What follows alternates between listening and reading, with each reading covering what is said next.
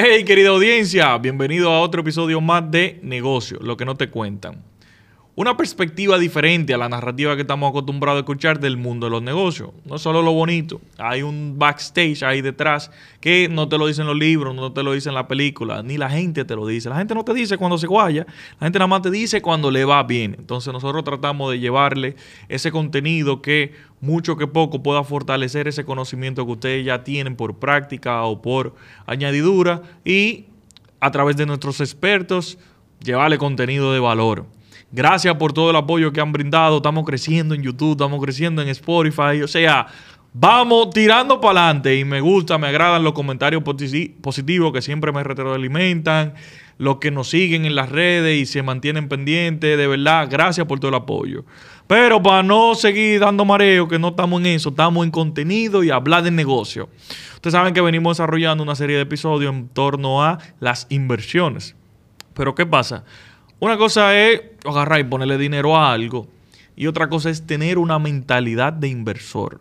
El cómo tú desarrollar ese instinto, esa agresividad para ese, ese patrimonio, ese capital que tú intentas hacerlo crecer, sea de la forma más eficiente y más efectiva. Por eso traigo un experto en el área.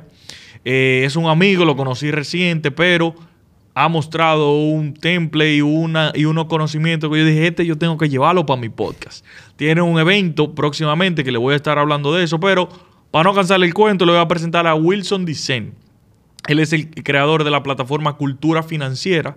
Eh, es egresado de administración de empresas, pero tiene conocimiento en economía digital, en desarrollo global. O sea, el tipo sabe de todos los aspectos económicos sobre el mundo de las inversiones. Entonces, para no cansarle el cuento, Wilson, bienvenido hermano mío. Bueno, muchísimas gracias, de verdad. Héctor, para mí tú sabes que es un placer estar aquí en la cabina. Ya por fin estamos aquí y muy agradecido. Tu contenido muy, muy sólido y un placer para mí estar con tu audiencia también. Gracias, gracias. No, Wilson, tú sabes que quise abordar este, este episodio porque, no te miento, yo había grabado otro sobre el tema de manejo de finanzas y todo lo demás, pero quiero desarrollar el punto de eh, inversiones. O sea, yo quiero que mi audiencia afiance bien ese concepto porque, como bien siempre le comento, uno hace negocio para crecer, ser más productivo, tener mayor patrimonio y todo lo demás. Entonces, el cómo tú colocas y dónde tú pones tu dinerito es una fuente, eso es vital. Entonces, para arrancar de una vez en fly, vamos de lo general a lo particular. ¿Qué es un inversor? ¿Y qué características tiene esa figura? Mira, en términos muy llanos, un inversor, una inversión o un inversionista básicamente busca oportunidades y pone el dinero que está rezagado, lo pone a ejercitarse y lo pone a multiplicarse. Entonces, en ese sentido, un inversionista tiene que manejar claramente dos aspectos. Primero, el tema del riesgo y el tema de la rentabilidad. Generalmente, todo el mundo quiere mucha rentabilidad y poco riesgo. Eso es una ley que eh, se cumple en todo lo que hacemos a, diario en nuestras vidas y van de la mano. Mientras más riesgo tú asumes, mayor rentabilidad vas a tener. Claro. Entonces, los emprendedores no están exentos. Este podcast está dirigido a emprendedores y voy a tener más o menos esa línea en mi alocución. Entonces, básicamente, un emprendedor, aunque tenga su negocio y tú te dediques a X, a X actividad, tú puedes crear tu portafolio de inversiones basado en conocimiento, en cómo opera el mercado y sobre todo, vuelvo y, repito, en oportunidades. Eh, no hay, yo creo que no hay un emprendedor que no sea, no tenga la nomenclatura de inversionista, porque e, es, lo mismo. O sea, en esencia, tú tienes que ser un cazador de oportunidades. Lo único que para ser inversionista, tú tienes que saber exactamente cuál es tu capacidad financiera, tienes que tener manejo de tus finanzas personales a los fines de entonces poder aprovechar sustancialmente una inversión en X o Y sector. Entonces, básicamente esa es la idea. Y me gusta. Vamos a continuar con esa línea, pero antes quiero tocar otro término eh, general, pero que nos va a afianzar la idea. Entonces, ¿qué es un portafolio de, de inversiones y regularmente cuáles instrumentos se manejan dentro de un portafolio de inversiones? Mira, un portafolio de inversiones es la cantidad de inversiones que tú tienes y que tú administras. Por ejemplo, tú puedes tener, de decir que tienes inversiones en bienes raíces, que tú tienes inversiones en el mercado de valores de la República Dominicana y también en el mercado de valores de Estados Unidos, ¿por qué no? Tú puedes también decir, bueno, que me, atrae el tema de las criptomonedas, también voy a diversificar por, ese, por esa parte, pero también me gusta el tema de los metales preciosos, o sea, me gusta el tema del oro, de la plata, del cobre para salvaguardarme. Entonces, cada uno de estos sectores tiene propósitos diferentes. Por ejemplo, el de bienes raíces, tú sabes que en términos eh, llanos, la, inflación lo que hace es que te devalúa el, precio, el valor de tu dinero. Exacto. Entonces, en una época de inflación es bueno tú tener esas inversiones sólidas. Sólidas en, ambos sentidos de la palabra. Entonces, eso te lo da el, bien raíz. Pero por otro lado, tú tienes la inversión en, en mercado de valores que tal vez te pueda dar una mayor rentabilidad en el corto plazo. El, bien raíz te la da a largo plazo, por el tema de la plusvalía y la ganancia de capital.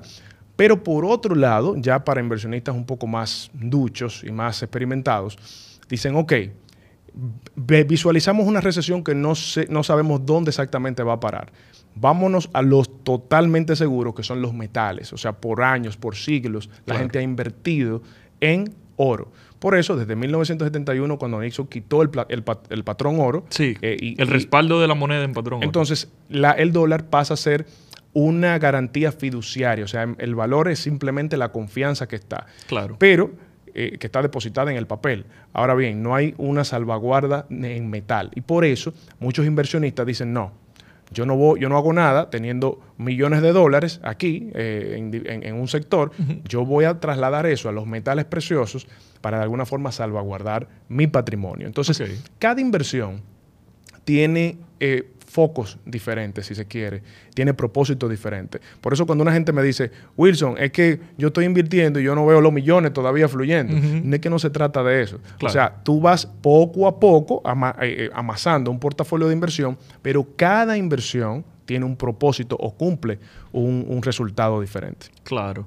No, y qué bueno que tú lo desarrollas de ese modo, porque es el norte que quiero llevar en este capítulo. O sea, yo quiero que mi audiencia genere esa mentalidad de que esto es como un juego de ajedrez, de que tú irás moviendo tu ficha acorde a los objetivos y la estrategia que tú te plantees. Entonces, como inversor, tú tienes que inmediatamente entraste y decidiste voy a invertir, establecer qué tú vas a buscar. Entonces, ok, quiero rentabilidad media eh, o largo plazo ok, ya yo sé que en sector inmobiliario, pero de mi portafolio, ¿qué tanto le voy a invertir a eso? Ok, me voy a más riesgo, voy a entrar en el mercado de la criptomoneda, ya yo sé que por ahí puedo tener rentabilidad más alta y tal vez en el, en el corto plazo, pero yo sé que puedo perder mucho. Entonces, creo que ahí se define perfectamente el cómo tú puedes ir definiendo tu estrategia de inversión para ya dar esos pasos.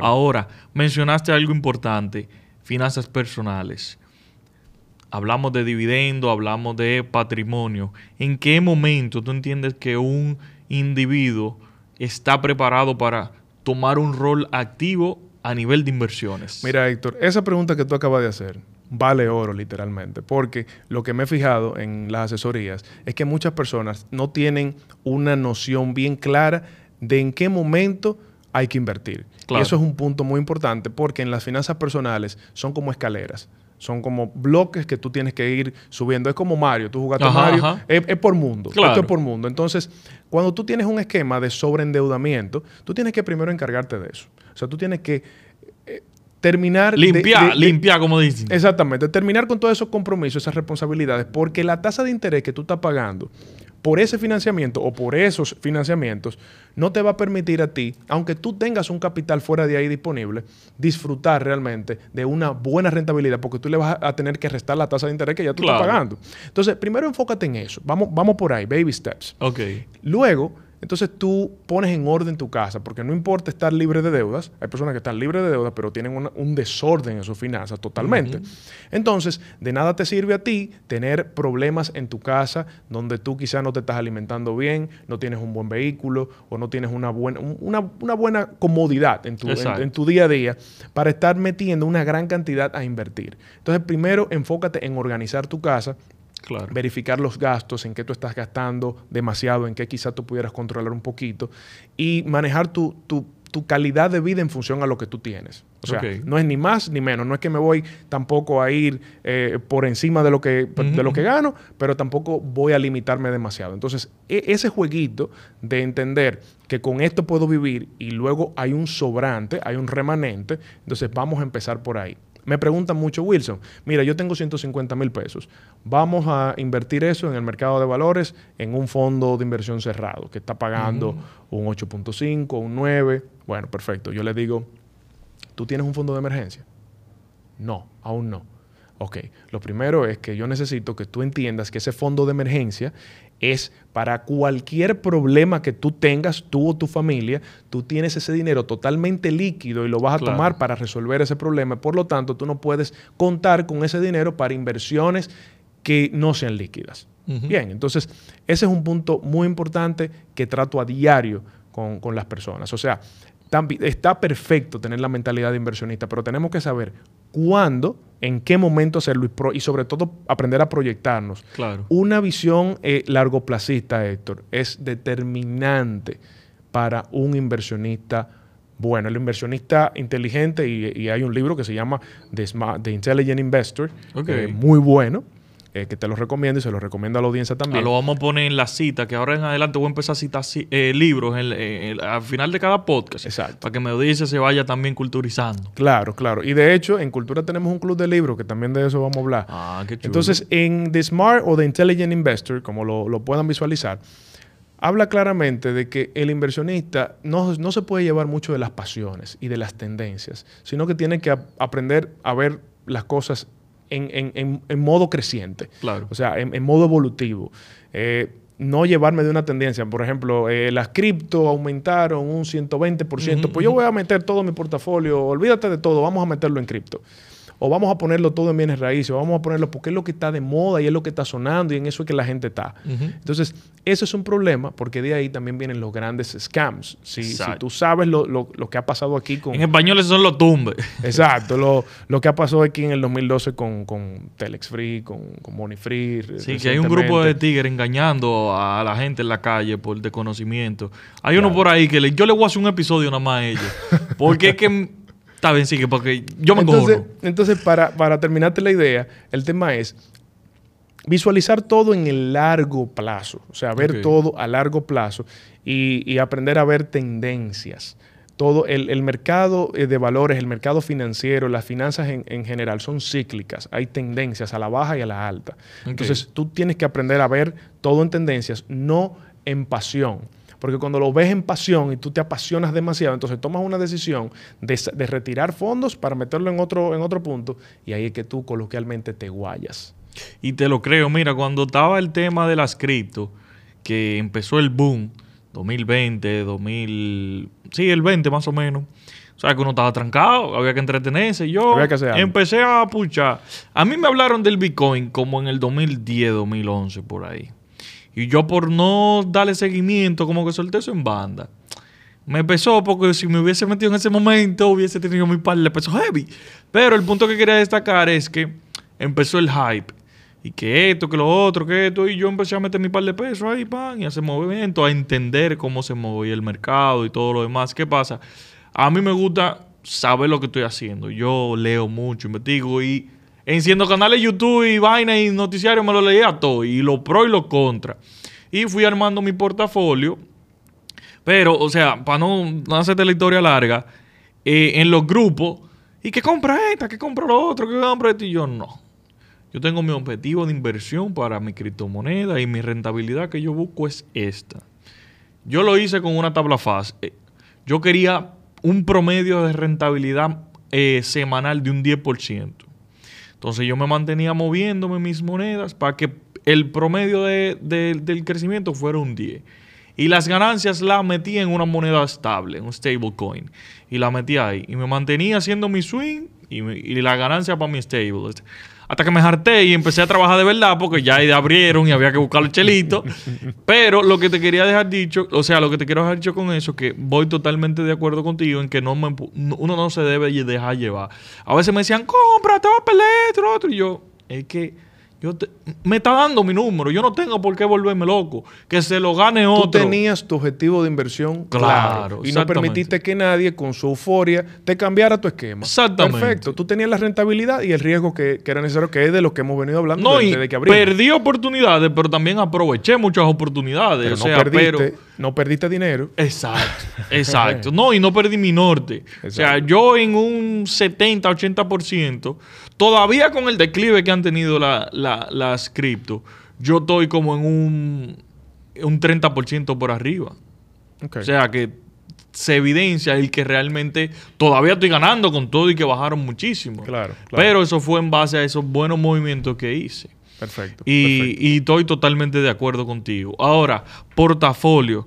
Me hablas de stock market, me hablas de la misma cripto, sector inmobiliario. ¿Qué otras alternativas tenemos? Y, y cómo yo voy balanceando mi portafolio para que sea lo más sano posible. Mira, yo entiendo que debemos tener una mirada local sobre las inversiones y es bueno verificar las opciones que hay en el mercado de valores de la República Dominicana, ya que en los últimos 10 años, señores, el mercado de valores ha crecido vertiginosamente y las opciones de inversión, Héctor, están de verdad muy buenas localmente. O sea, te digo que tú puedes invertir desde un fondo abierto, eh, líquido, eh, en el cual tú puedes poner tu mismo fondo de emergencia a rentabilizar sin perder la esencia del fondo de emergencia que tú lo puedes retirar en cualquier momento. Claro. Pero también tú tienes el fondo de inversión inmobiliario, eh, que es mi favorito, el cerrado. ¿Por qué? Porque tú tienes un nivel de rentabilidad un poco más alta y el riesgo eh, se mitiga porque estamos en un boom inmobiliario en la República Dominicana donde la oferta inmobiliaria es bastante buena y, el sector construcción se está dinamizando bastante. Entonces, eh, es, un, es, un, sector que promete mucho y, tener un portafolio de inversión en el cual tú incluyes un fondo de inversión cerrado es una magnífica opción si lo tuyo no es coger lucha con gente y comprar casa. O sea, si lo tuyo no es eso, porque al César lo queda el César. Bien, entonces estamos hablando de una perspectiva meramente inversionista. Recuerden, inversión es cazar oportunidades, no perder mucho tiempo en una cosa que no te deje sustancia. Entonces, también eh, hay, muchas cosas. También fuera de ahí, tú puedes eh, ver que la, la, tasa de política monetaria, ese aumento que hemos visto, que mucha gente solamente lo ve por el lado negativo de los préstamos, también eso va a traer un aumento en la tasa pasiva, eh, en las tasas que dan, por ejemplo, los certificados, las cuentas de ahorro. Entonces hay que poner también mucho ojo en eso, Héctor, porque a veces el, empresario, el emprendedor, tiene como mucha cuenta. Este cliente me paga aquí, este me paga aquí, entonces yo no, me voy, yo no voy a perder mi tiempo moviendo de esta cuenta a esta, déjame reposar este dinero en esta. Entonces es bueno saber qué nivel de rentabilidad tú vas a tener en cada una de esas cuentas en función a la cantidad de dinero y por el tiempo que lo vas a dejar reposando. También acercarte, señores, hay que acercarse a los bancos y dejar de poner las instituciones financieras como algo inalcanzable. Hay que, hay que sentarse, pedir, pásame un cafecito ahí, vamos a sentarnos a hablar de qué ustedes me ofrecen.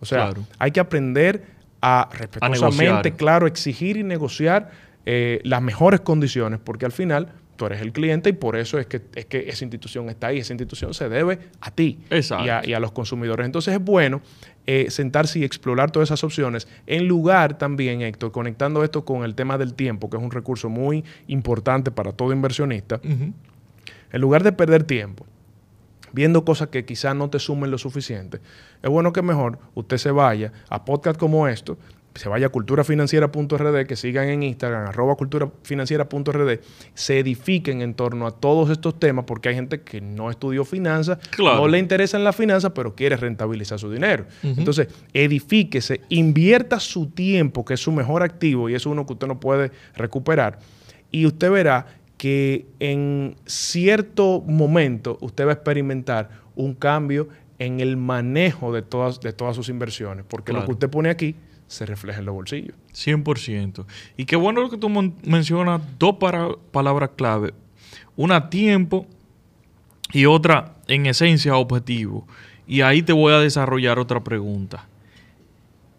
Para un inversionista en sus primeros pasos, ¿qué tiempo tú entiendes prudente para hacer colocaciones? En el sentido de que tú ves sano, colocó un dinero a cinco años, Tal vez tú no teniendo familia, partiendo de que las necesidades van a cambiar, tal vez tú vas a tener que hacer otras inversiones, eh, adquirir, vas a tener otro compromiso. O sea, como que basado en mi etapa de la vida, qué tan flexible o tan estricto debe ser mi plan de inversión. Mira, eso es una excelente pregunta. Y lo primero es sentarte y hacer un análisis introspectivo sobre ti, sobre quién tú eres, qué quiere Wilson Dicen en 3, 4, 5 años, qué yo quiero lograr, cuáles son mis metas, cuáles son mis propósitos. Y sobre todo también, eh, qué, qué apetito de riesgo yo estoy dispuesto a manejar. Eso es muy importante que yo me autoanalice, no lo que me diga fulano, no la impresión que tenga mi mamá, ni mi papá, ni mi mejor amigo, yo. O sea, yo tengo que sentarme tranquilo y conocerme a mí. Eso es lo bueno de ser eh, inversionista, que, que te invita a tú conocerte a ti mismo y saber exactamente qué es lo que tú persigues, qué es lo que tú quieres para no perder ni capital ni perder tiempo. Ok. Entonces, ya luego que tú tienes eso definido, tú dices, bueno, mira, yo tengo 50 eh, mil pesos o medio millón de pesos o un millón de pesos que yo estoy en la mejor disposición de no necesitarlo durante tres años.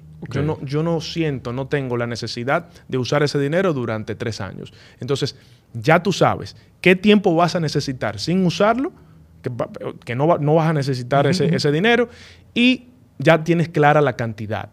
Entonces ya tú tienes prácticamente el 50%. Ahora, ¿qué tú necesitas hacer?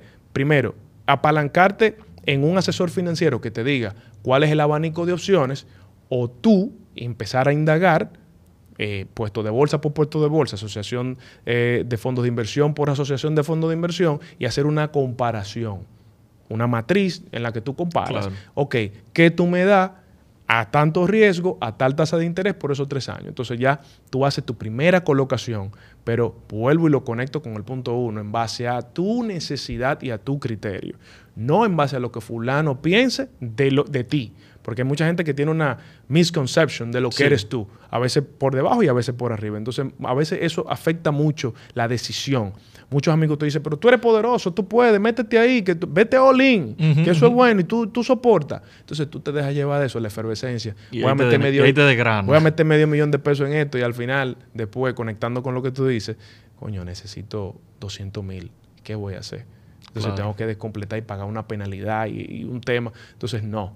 Es bueno que nos sentemos nosotros, hagamos ese análisis introspectivo y tomemos una decisión basada meramente en nuestro criterio, lo que nosotros podemos sacrificar. Otro punto importante, hablando de sacrificio, es decir, bueno, eh, yo voy a tener una tasa de interés, me van a pagar un 11, pero ¿cuánto yo estoy dispuesto a perder también?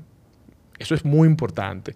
Porque si yo te digo, Héctor, eh, vamos a poner un millón de pesos, vamos a colocarlo, y esos son unos bonos, que eso nada más tiene riesgo país pero te van, no, vamos, no van a pagar un 8, no van a pagar un 7, versus otro tipo de inversión que nos pague un 11.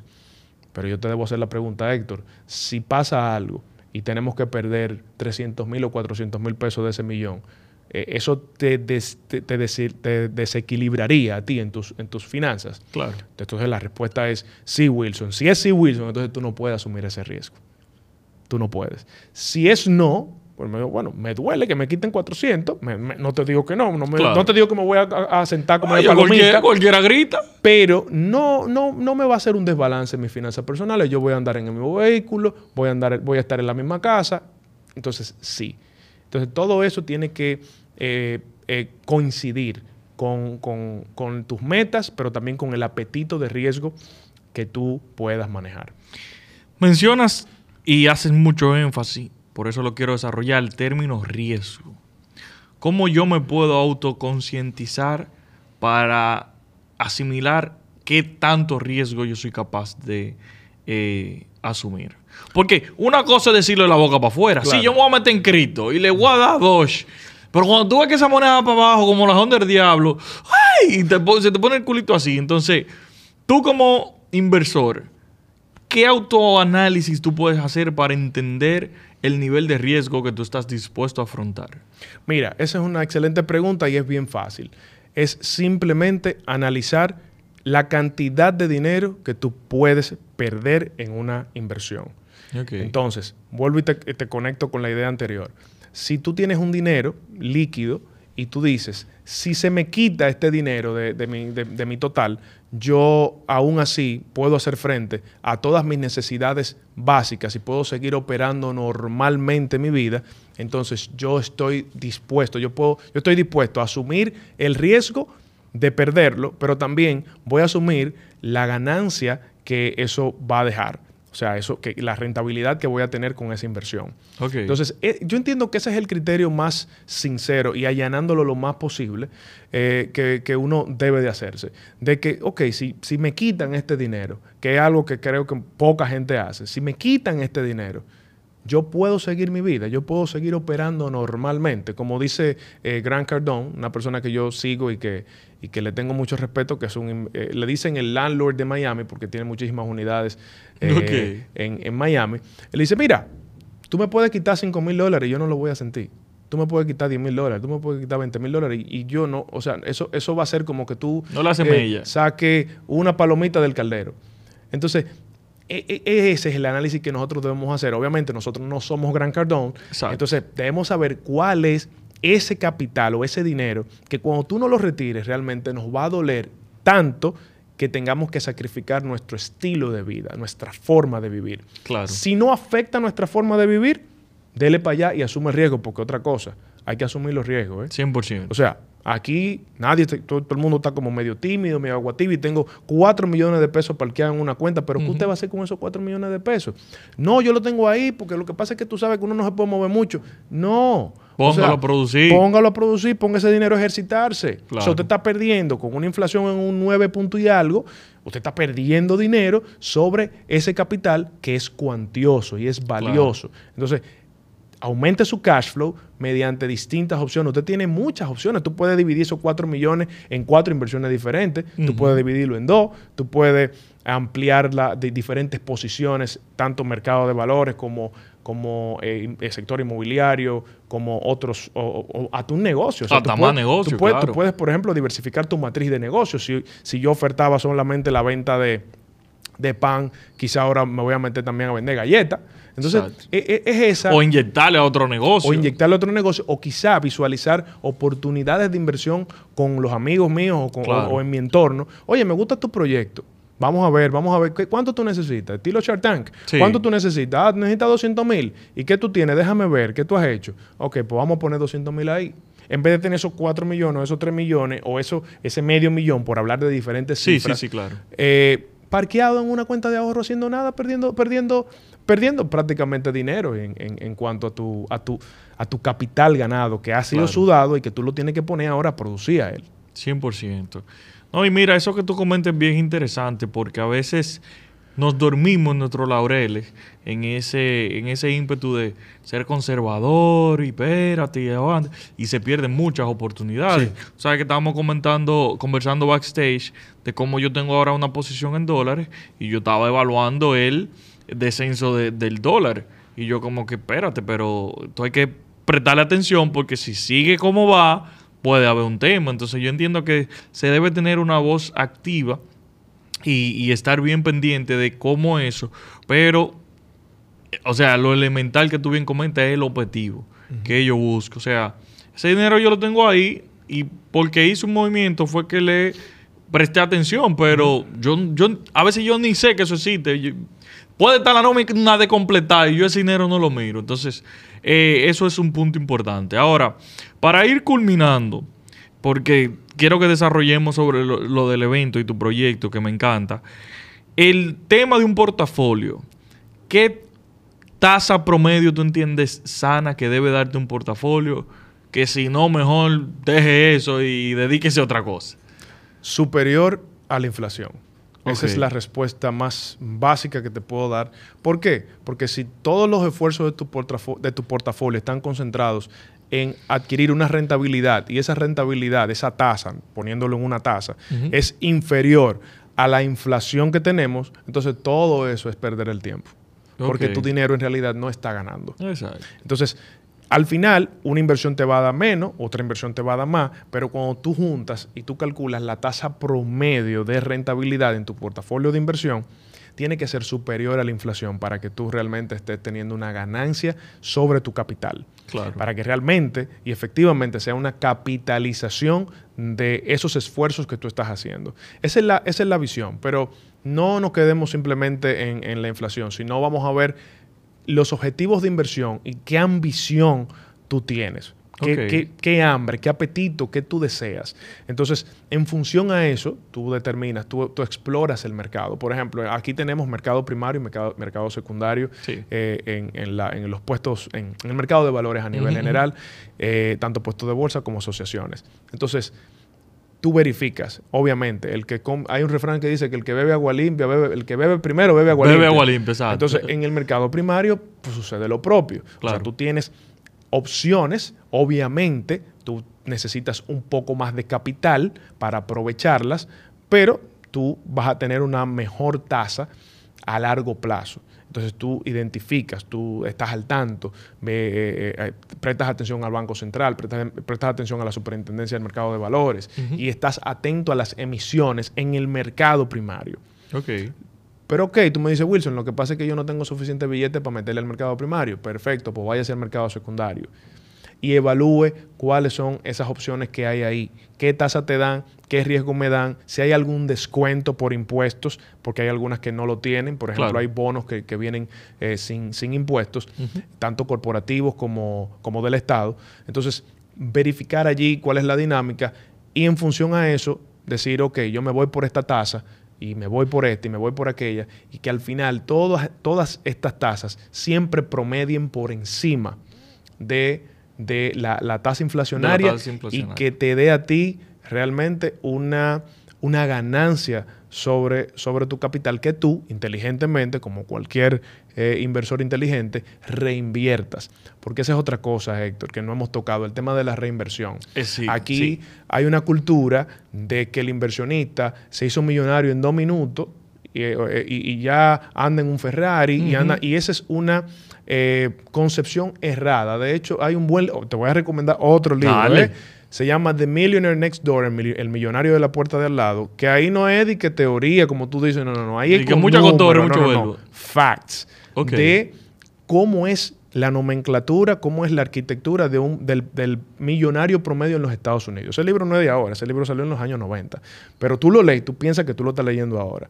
Porque el arquetipo de millonario que nos han vendido es incorrecto.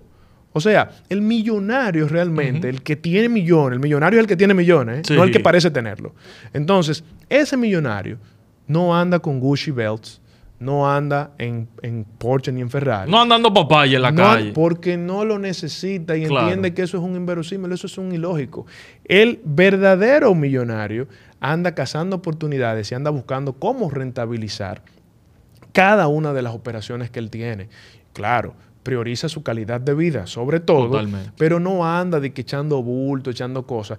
Y eh, y escúchame, y no es tirándole a los paqueteros y a la vaina, es para que ustedes entiendan porque el, la sintaxis de, este episodio es la mentalidad. Entonces, eso que él está comentando es eso, la mentalidad que tiene un millonario. Exactamente. Entonces, él, eh, después que tú logras, ok, hiciste tu primera colocación y te fue bien, eh, tuviste una primera inversión y te ganaste un buen dinero, óyeme, piensa en la reinversión. Piensa en reinvertir. Si te ganaste 100 mil pesos, lo mínimo, reinvierte el 50%, porque ese, ese 100% de esa rentabilidad no estaba y tú estabas vivo. Exacto. Entonces, ¿por qué tú no puedes meter el 50%? Entonces, esa es la mentalidad de ir, de ir generando ganancias sobre las ganancias, que es donde realmente hay libertad financiera, que es un término que mucha, es muy ambiguo. mucha gente hablando de libertad financiera, pero la real, la verdadera eh, libertad financiera es libertad de tiempo, sobre todo, que te lo da la reinversión en ganancias de capital, pero periódicamente. Entonces, el tema de la paciencia, Héctor. Paciencia. El inversor, el inversor inteligente es ágil por un lado, pero es paciente por otro. Claro. Porque tú tienes que, para ver la magia del interés compuesto, ser paciente. O sea, tú tienes que tranquilizarte, tienes que esperar que tu dinero vaya eh, surgiendo ese efecto. Vaya madurando. De, esa reproducción que se da con el interés compuesto y sobre todo con esa inyección de la reinversión que tú le vas a hacer constantemente. Totalmente. No, mira, te entiendo perfectamente y, me llegan a la, mente un sinnúmero de cosas. Que incluso voy a hacer un podcast nada más para hablar de términos financieros, eh, económicos, o sea, de economía, que se deben conocer para manejar ese tipo de cosas. Porque es como decíamos, es un juego de ajedrez. Tú ir haciendo los movimientos adecuados con el objetivo, bueno, le pasé tu jaque mate. Porque esa famosa libertad financiera la da eso, el tú tener que flexibilizar, que si mañana Dios no lo quiera le va mal a tu negocio, o tú dijiste me quité, tú tengas el suficiente patrimonio, la suficiente base para tú decir, ok, mis ingresos residuales me dan una tranquilidad y una estabilidad generacional que yo pueda estar tranquilo y quitado de bulla. Claro, que de hecho eso es lo que hacen los muchos empresarios norteamericanos que después de los 55, 50, 60 años, eh, al negocio que se han dedicado históricamente, dicen, oye, ya estoy cansado o como que no me gusta, muchachos, encárguense ustedes de eso porque yo me voy a dedicar a verificar simplemente mi portafolio de inversión, que lo han creado no a los 50 años, lo vienen creando desde los 25, los Sí, porque es otra. Queremos el dinero en dos minutos y no es así. O sea, eso es un proceso, como tú bien comentas, que va a ir dando las retribuciones y si lo mueves estratégicamente puede darte mucho beneficio. Así es, así es.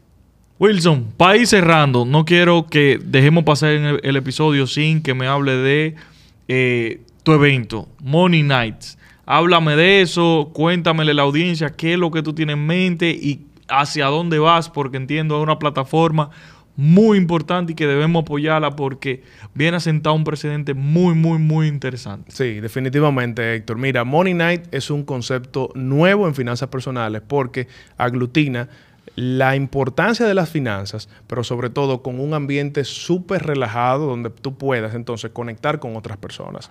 Y en un ambiente totalmente dedicado a la, edificación en temas financieros.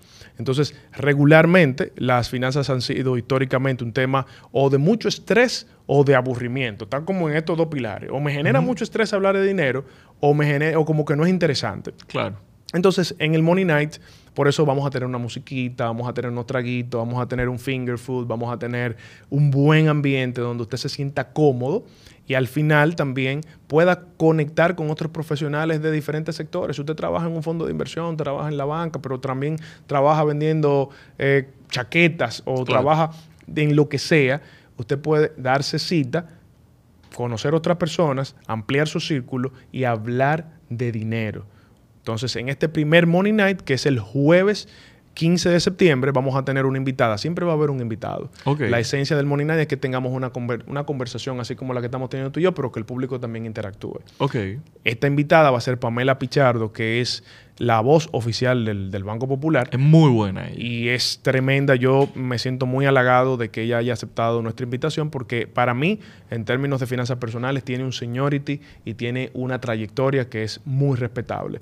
Entonces vamos a tener a Pamela y vamos a concentrarnos en hablar del tema de financiamiento. Todo lo que tú necesitas saber antes, durante y después de un préstamo o, cómo manejar el tema del financiamiento a nivel global. Entonces vamos a hablar, vamos a concentrarnos en eso, préstamos hipotecarios, préstamos personales, préstamos de vehículos, líneas de crédito, tarjeta de crédito, todas las preguntas que usted tenga respecto al tema del financiamiento, la vamos a estar desarrollando ese jueves 15 de septiembre a las 7.30 de la noche en las instalaciones de Payex, en ese lobby precioso que tiene Payex. Vamos a estar por allá en, este, en esta primera versión de lo que será Money Nights. Nítido. Así que ya saben, audiencia, denle para allá.